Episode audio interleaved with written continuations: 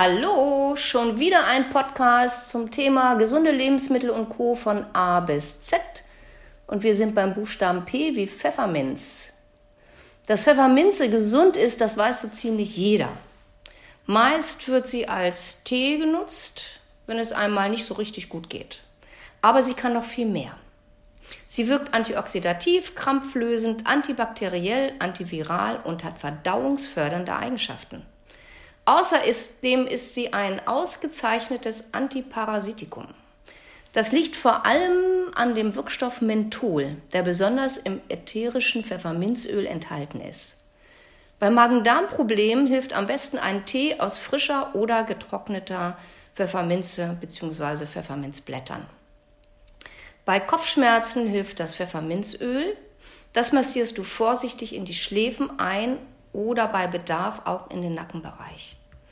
Möchtest du deine Mund- und Zahngesundheit unterstützen, kau einfach fünf bis sechs frische Pfefferminzblätter über den Tag verteilt. Sorgt auch für einen frischen Atem.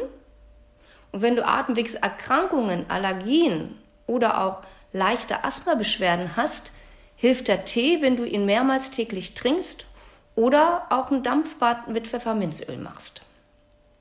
Und bei Muskelschmerzen hilft eine Mischung aus ein paar Tropfen ätherisches Pfefferminzöl mit Kokosöl gemischt. Einfach deine Muskeln damit massieren. Hilft. Probier's mal aus. Weiter geht's mit der Petersilie. Denn oft wird Petersilie nur als Deko benutzt, was wirklich echt schade ist. Denn sie steckt voll mit Vitaminen und Mineralstoffen. Allein der Vitamin C-Gehalt ist dreimal so hoch wie bei einer Zitrone. Neben einem sehr hohen Kaliumgehalt enthält sie auch noch Folsäure, Beta-Carotin und Fluor. Der Chlorophyllgehalt hilft bei der Reinigung des Blutes und bei der Entgiftung von Leber und Nieren. Die ätherischen Öle neutralisieren krebserregende Stoffe aus der Luft, wie zum Beispiel Zigarettenrauch. Und das schützt somit unsere Lunge auch vor Lungenkrebs. Sie hilft gegen Sodbrennen und Völlegefühl, stärkt das Herz, lindert Entzündungen, löst sogar Cholesterin in den Venen auf und hat noch viele, viele weitere gesundheitsfördernde Eigenschaften. Petersilie ist also nicht nur schön anzusehen, sondern auch richtig gesund und schmackhaft. So, und da wir bei P sind, erzähle ich dir einfach jetzt mal ein bisschen was über Proteine. Proteine sind Eiweiße.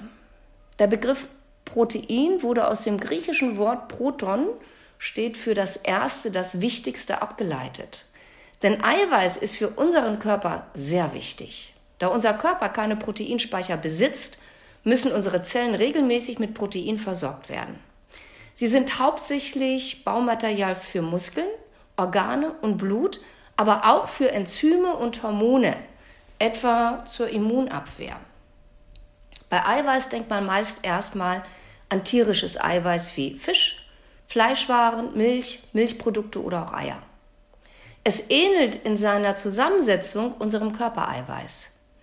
Es enthält nahezu alle lebensnotwendigen Aminosäuren in einem günstigen Verhältnis. Man spricht hierbei auch von einer sehr hohen biologischen Wertigkeit. Tierische Lebensmittel besitzen aber auch leider jede Menge Nachteile.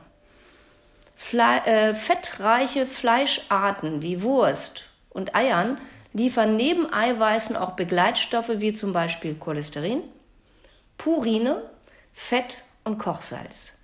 Diese Stoffe können Übergewicht, Herz-Kreislauf-Erkrankungen, Fettstoffwechselstörungen, Arterienverkalkung und Günst, äh, Gicht begünstigen. Und das braucht kein Mensch. Pflanzliches Eiweiß ist in pflanzlichen Lebensmitteln wie Brot, Vollkorngetreide, Gemüse wie zum Beispiel in Brokkoli, in vielen Kohlsorten, in Hülsenfrüchten ist viel, Kartoffeln und Nüssen enthalten. Und auch wenn der Körper diese nicht so gut verwerten kann wie tierisches Eiweiß, besitzen pflanzliche Lebensmittel einen entscheidenden Vorteil. Nämlich gesättigte Fette, Purine und Cholesterin sind kaum oder auch gar nicht enthalten. Die Mischung macht's. Die Kombination tierischer und pflanzlicher Eiweiße ist für den Körper günstiger als der Verzehr einzelner eiweißreicher Lebensmittel. Der Eiweißbedarf eines Menschen liegt je nach Aktivität zwischen 1 und 1,5 Gramm pro Kilogramm Körpergewicht. Sportler haben einen erhöhten Bedarf an Eiweiß. Hier gilt die Regel, je kraftbetonter eine Sportart ist, desto höher ist der Bedarf. Aber auch Ausdauersportler haben einen höheren Bedarf an Proteinen, denn durch die lange körperliche Aktivität wird vermehrt Protein zur Energiegewinnung herangezogen. Wird dieser Proteinverlust nicht über die Nahrung ersetzt, wird Körperprotein, nämlich Muskulatur, abgebaut. Und das wollen wir auf gar keinen Fall. Und deswegen ist es auch ein Grund, warum Sportler auf ein gutes Eiweißpräparat zurückgreifen sollten.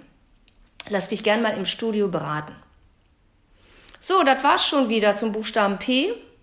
Wenn du mehr Tipps zum Thema Gesundheit, Ernährung, Mindset oder auch Fitness möchtest, schau gern mal in meinen Instagram-Account unter susis-tipps rein. Bis dahin, bleib gesund, pass schön auf dich auf. Tschüss!